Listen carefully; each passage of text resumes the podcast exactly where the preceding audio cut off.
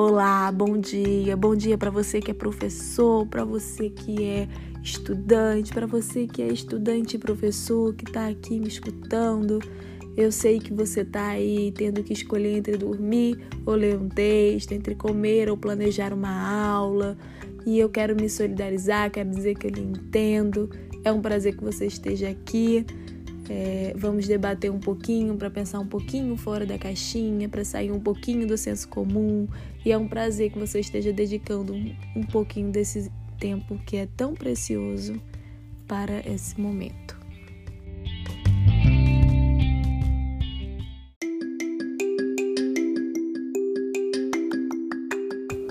Eu sou Rafaela Barbosa, estudante do mestrado em Educação da Universidade Federal de Campina Grande. Também sou formada em Geografia pela Universidade Federal de Campina Grande e tenho pós-graduação em Ensino de Geografia. É, hoje o tema desse podcast, na verdade, esse podcast ele está se iniciando, essa, vai, eu estou iniciando no podcast é, através da disciplina, de uma disciplina do mestrado chamada Educação Brasileira, onde as professoras solicitaram que fosse feito é, esse, esse podcast com base nos textos lidos. Então, para a última, para esse podcast, para esse momento, é, nós vamos discutir o texto de José Carlos Reis, intitulado Pode-se falar de uma identidade nacional brasileira? É, o texto já é iniciado com essa pergunta, né? Então, a gente vai discutir aqui um pouquinho sobre identidade, o que ela é realmente, né?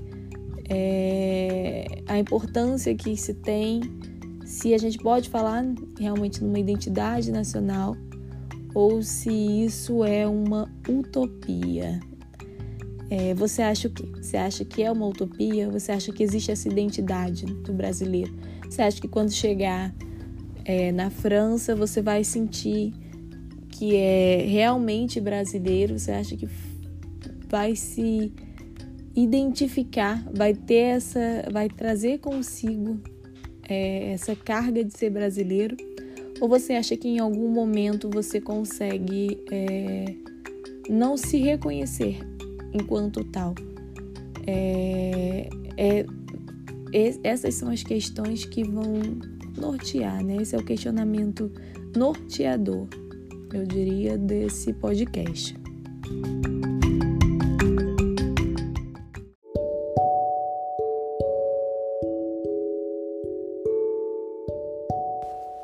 José Carlos Reis ele já começa a sua obra com questionamentos que são muito profundos, que a gente precisa realmente parar, pensar e refletir. É, nós, na verdade, sentimos vontade de ostentar que somos brasileiros ou nós sentimos vontade de camuflar isso? A gente se sente confortável nessa pele de brasileiro? Eu sou brasileiro. Ou nós sentimos vergonha disso, né?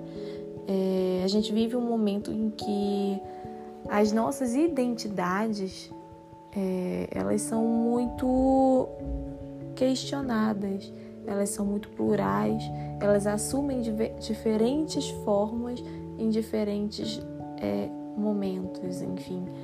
É, vou falar disso um pouquinho mais adiante, né?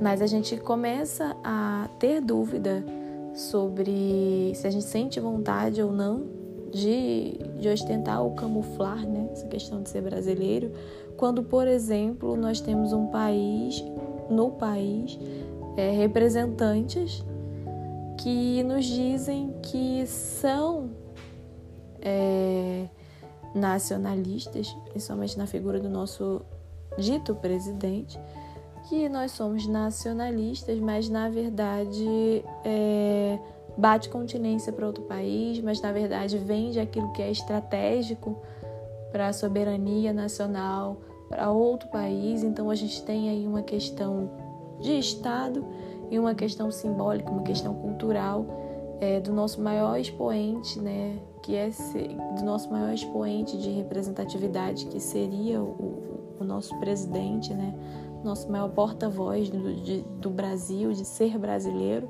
a gente tem essa dualidade em que ele se diz nacionalista quando na verdade é, no âmbito cultural e no âmbito estatal mesmo, no âmbito, enfim, de manutenção do Estado-nação, ele acaba se demonstrando não nacionalista, é, apesar da fala. Então, claro que dentro de uma cultura, dentro de um momento pós-moderno, que é o que nós vivemos, ou não, não essencialista, como diria José Carlos Reis, claro que dentro dessa conjuntura, é, esse tipo de atitude do nosso dito presidente, ela é compreensível, eu diria aceitável, né? Mas, claro, para alguns, né? Mas quando se reflete se realmente é, existe uma identidade nacional brasileira, é, a gente fica com esse questionamento, a gente se coloca é, visualizando né, esse tipo de situação e aí a gente se questiona se de fato existe essa, essa identidade, se de fato eu sou brasileira é, estou elegendo pessoas que defendam essa identidade ou se para mim ser brasileiro já não é algo de fato palpável, já não é algo de fato, de fato preocupável, né? Assim, é algo com, com que eu me importe, enfim, ou, ou se se colocam isso para mim, né? É, mais adiante do, ainda no início né, do texto, o José Carlos ele fala que é legítimo que muitas pessoas não se reconheçam em determinadas identidades. Muitas vezes você é posto em um determinado, é, determinada situação, determinado local, e é possível sim que você não se identifique como tal, né? Como aquilo que te colocaram. É, ele dá o exemplo que existem europeus anti-imperialistas, negros, racistas, mulheres que discriminam mulheres, gays homófobos, judeus antissemitas e proletários aburguesados, né? Então ele traz todos esses exemplos para falar que não necessariamente por você ser negro, por exemplo, né, você vai se identificar enquanto negro e vai identificar as lutas e as causas que existem dentro dessa identidade de ser negro. E muitas vezes, por você não identificar aquilo, você não necessariamente está errado. É, você simplesmente, segundo o autor, né, é legítimo, porque aquilo não te representa na sua esfera pessoal não para você, na sua mentalidade, aquilo não te representa, não te define, eu diria. Então, nós podemos falar que os, os indivíduos, né, eles desejam realmente é, carregar determinadas identidades, determinadas características e marcas, é, ou se é possível que se questione determinadas características e marcas, né? Vamos lá. É, existe, segundo o autor, e baseado em Stuart Hall, Hobbes Ball, é, o próprio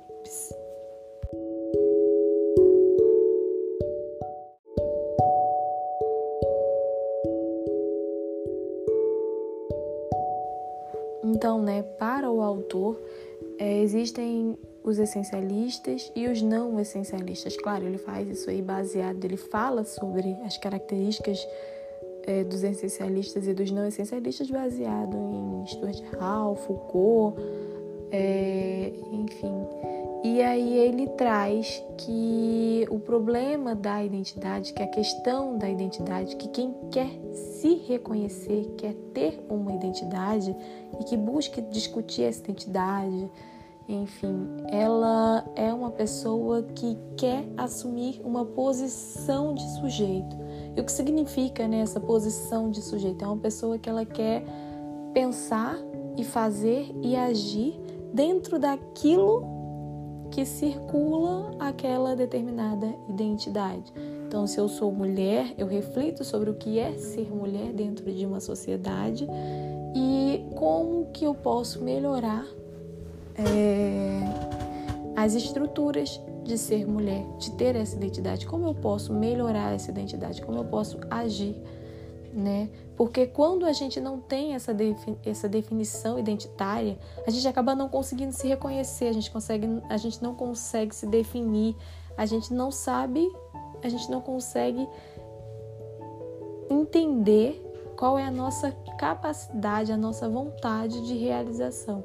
A gente muitas vezes, inclusive, né, quando você não participa de determinados, é, você não faz parte de determinadas identidades, você acaba não tendo uma representatividade.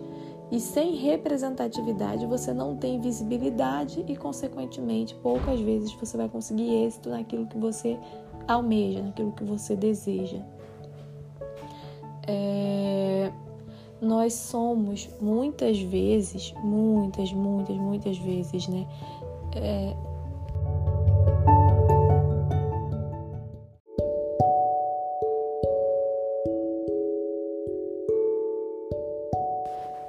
dentro desse contexto de você não conseguir ter uma identidade, de você não se identificar em nenhuma identidade e, consequentemente, não conseguir é, avançar em determinadas lutas, a gente pode também é, identificar dentro do próprio texto do um grande exemplo, né, de dessa necessidade de ter uma identidade. É, a gente pode identificar dentro do próprio texto do Thompson sobre a, a história vista de baixo. É um texto de 1996, eu vou referenciar ele melhor é, aqui na, na descrição. É, sobre ele fala sobre essa questão né, de você não os trabalhadores eles não tinham os trabalhadores eles não tinham é, uma não tinha um conjunto de representações, de pesquisas, de é, pensamentos, de, de, obras que pensassem né, suas condições, suas atuações.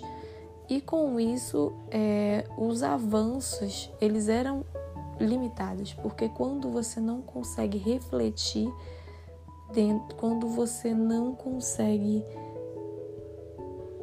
refletir sobre a posição que ocupa dentro de um determinado espaço, é, você acaba perdendo de si, perdendo capacidade realmente né, de, de entender o contexto vivenciado, consequentemente de, você acaba perdendo a sua capacidade de avanço mesmo né, naquele naquele âmbito.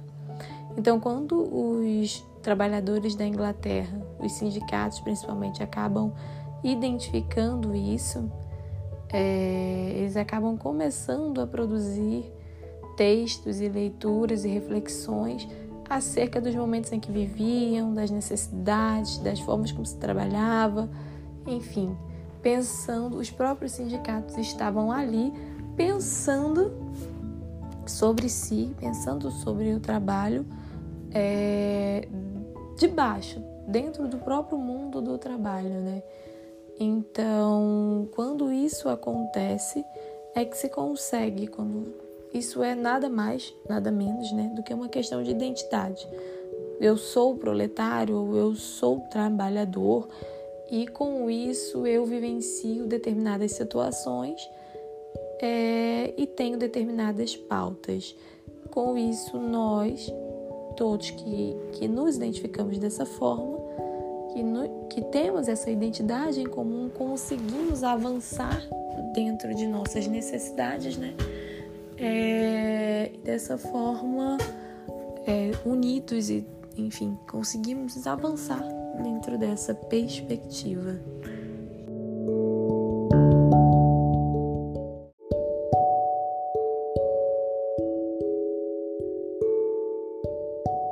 Mas como falar em ter uma identidade dentro de um mundo cada vez mais não essencialista, né?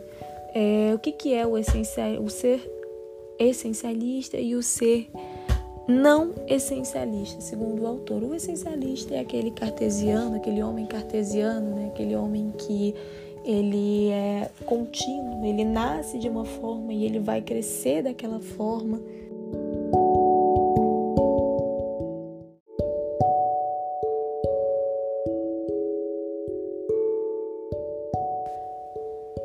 Dentro dessa dualidade do sujeito moderno, do sujeito pós-moderno, ou essencialista e não essencialista, né?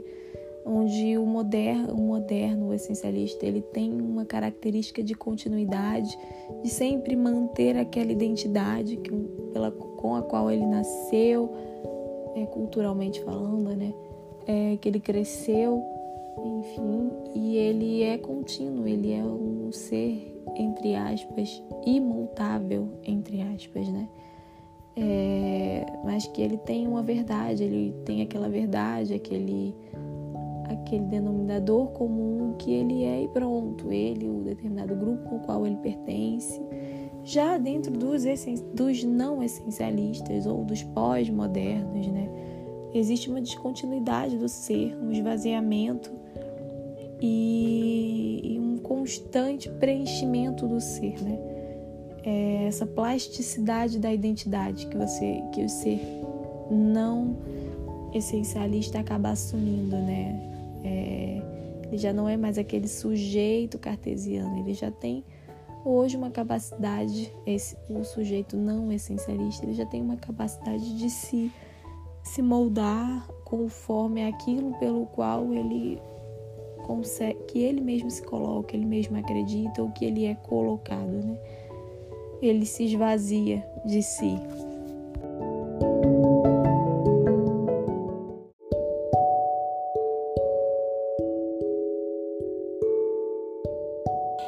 Então, o que se tem a pensar, né, é se esse todo esse sentimento, enfim, ele é produzido, o sentimento de nacionalidade, esse sentimento de pertencimento, esse sentimento de tenho que defender a bandeira, tenho que defender o território, tenho que defender é, a minha identidade, tenho que defender aquilo que o Brasil representa.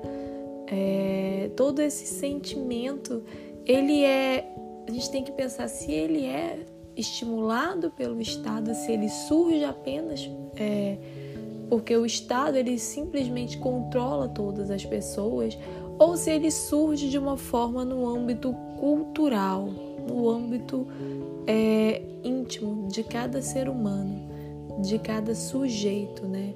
Se esses sujeitos eles conseguem dentro dessa realidade é, pós-moderna dentro dessa realidade não essencialista, esse sujeito ele consegue se identificar ainda, né, enquanto brasileiro, enquanto é, uma pessoa que tem uma língua, é, que tem, enfim, uma demarcação territorial em comum com outras pessoas, mas que não somente isso, aquela paixão pela cultura, aquela paixão pelo ambiente, é, se isso ainda existe, né? Se ainda existe essa essa percepção de cada de cada pessoa, de cada sujeito dentro desse desse âmbito aí pós-moderno, né? É, na verdade, o que a gente pode identificar também que é que na esfera na esfera política, é, a gente não consegue explicar tudo. Somente pela esfera política não se explica tudo, né? A gente consegue explicar muito mais pelo âmbito da cultura, pela esfera cultural, como diria é, José Carlos Reis, a esfera mais onipresente do âmbito social, né? É, é aí que a gente consegue, talvez, perceber né, essa identidade nacional é, com uma imaginação compartilhada. Eu acho isso muito bonito, muito interessante, mas também percebo que sim, existe realmente essa identidade que em dado momento foi trabalhado pelo Estado, foi criado, foi forjado pelo Estado, mas que também carrega que o próprio Estado ele fez uso é, de um sentimento cultural que acaba sendo é, em algum momento identificado e trazendo essa identidade, né, enquanto identidade nacional. É, a mídia, a cultura popular, as artes, a tradição, as narrativas místicas, né, míticas, é, elas acabam fazendo esse papel aí de trazer esse sentimento que acaba unindo em determinados pontos e se une em determinados pontos, não para você garantir essa identidade nacional, você não precisa necessariamente unir todos os pontos. Então, é, se em algum momento eu não me identifico representada pelo meu é, pelo meu presidente, é, existem pessoas que sim se, se, se sentem representadas e ao mesmo tempo, é, quando se pergunta, tanto eu quanto a pessoa que se sente representada por ele continuam, é, apesar dessa divergência, né, continuam, continuamos, né, nos identificando enquanto brasileiros.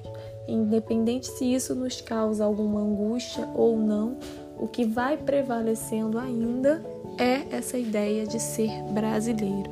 Independente do sentimento, independente daquilo que nos afasta ou nos une, a identidade nacional ela existe é, e ela está posta, na verdade, né? Então, se, por exemplo, é, algo nos separa dentro de uma Copa do Mundo, a, lógico que a gente não pode falar de uma unidade total, mas a quase que totalidade do Brasil, do Brasil vai olhar para uma televisão, vai é, se sentir bem, vai torcer a favor daquele que está com a bandeirinha, com a blusa verde e amarela, com a, blu, com a blusa brasileira, né, que representa o futebol brasileiro, que representa, que traz essa representatividade, né? Então, aquilo que, que nos une consegue hoje ser mais forte, consegue hoje, é, independente de, de ter pontos que nos separem, aquilo que nos une, que acaba sendo é, algo que nos traz realmente essa identidade, né? Essa identidade nacional que acaba nos fazendo é, esbravejar dependendo né, do, do ambiente, no, dentro de um estádio, enfim, que é brasileiro, ah, vai Brasil, vai Brasil, aquela, aquela questão, enfim. É, por mais que muitas vezes esse nacionalismo ele acaba sendo xenófobo, ele traz é, alguns pontos em que acabam sendo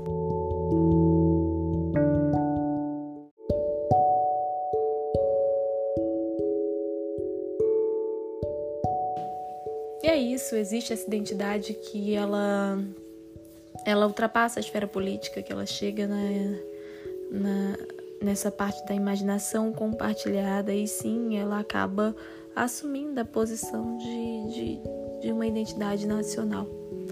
É, apesar dos pontos divergentes, né? Apesar. Mas eu quero aqui agora destacar é, a questão que o autor coloca que me deixou triste, na verdade, né? É porque no, na, no momento em que foi escrito o texto, ele coloca que a, esses, os partidos nacionalistas tendem a ser xenófobos e por isso, muitas vezes, eles não serão eleitos. As pessoas teriam medo dessas pessoas, né? Mas desses partidos, né? Mas dentro desse mundo pós-moderno, dentro desse sujeito pós-moderno não essencialista que ele critica, é, ele critica a própria ciência, ele critica é, a própria história, os fatos e aí traz é, esvaziamento de fatos e enfim, desconstrói discursos e coloca, eu diria, retalhos que modificam completamente, enfim, acabam na palavra mais, uma forma mais simples de se falar, né? enxergando aquilo que quer enxergar, enfim, utilizando de alguns fatos para colocar à tona aí, é, questões pessoais que acabam que, que se que se demonstram, né? Não não não serem avanços, né? Só, na verdade, atrasos, enfim. É, o autor coloca que esses partidos xenófobos, eles não xenófobos, eles não tendem a ser eleitos. E a gente vê um Brasil, não só um Brasil, existe uma tendência mundial, né?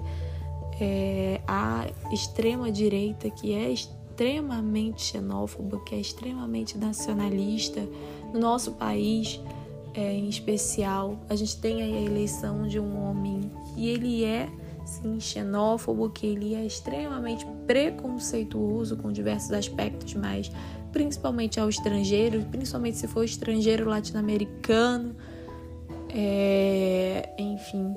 E aí ele sim foi eleito nesse momento que a gente vive de esvaziamento de discursos, de esvaziamento da história, de esvaziamento de, de da verdade, né? Na verdade, esvaziamento da verdade que a gente vive com esse sujeito pós-moderno, que são pessoas que acabam utilizando, né, de certos discursos ou até de certos conhecimentos científicos e reutilizando para aquilo que não é bom, para aquilo que não faz bem. Então, o autor, enfim, o autor ele vai trazer a necessidade de cada intelectual da época pensar a sua própria nação, né? pensar a nossa nação no caso e identificar aí, eu acredito que a gente precisa identificar, né?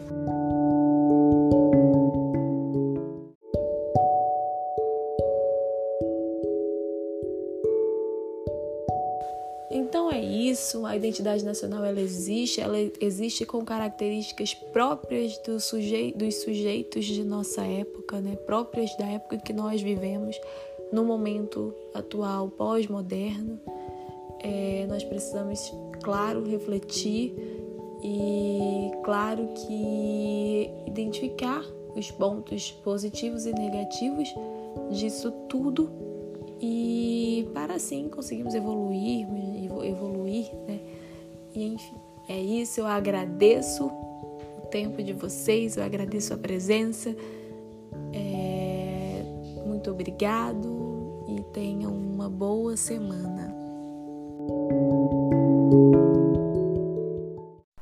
Olá, bom dia, boa tarde, boa noite. Eu não sei assim exatamente qual hora do seu dia você está parando para ouvir esse podcast mas eu quero lhe dizer que é um prazer lhe encontrar aqui. É, o nosso podcast de hoje vai debater um pouquinho, discutir um pouquinho, né, a educação em disputa entre o período colonial, na verdade, o final do período colonial, até o período de Getúlio Vargas, datando aí de 1943.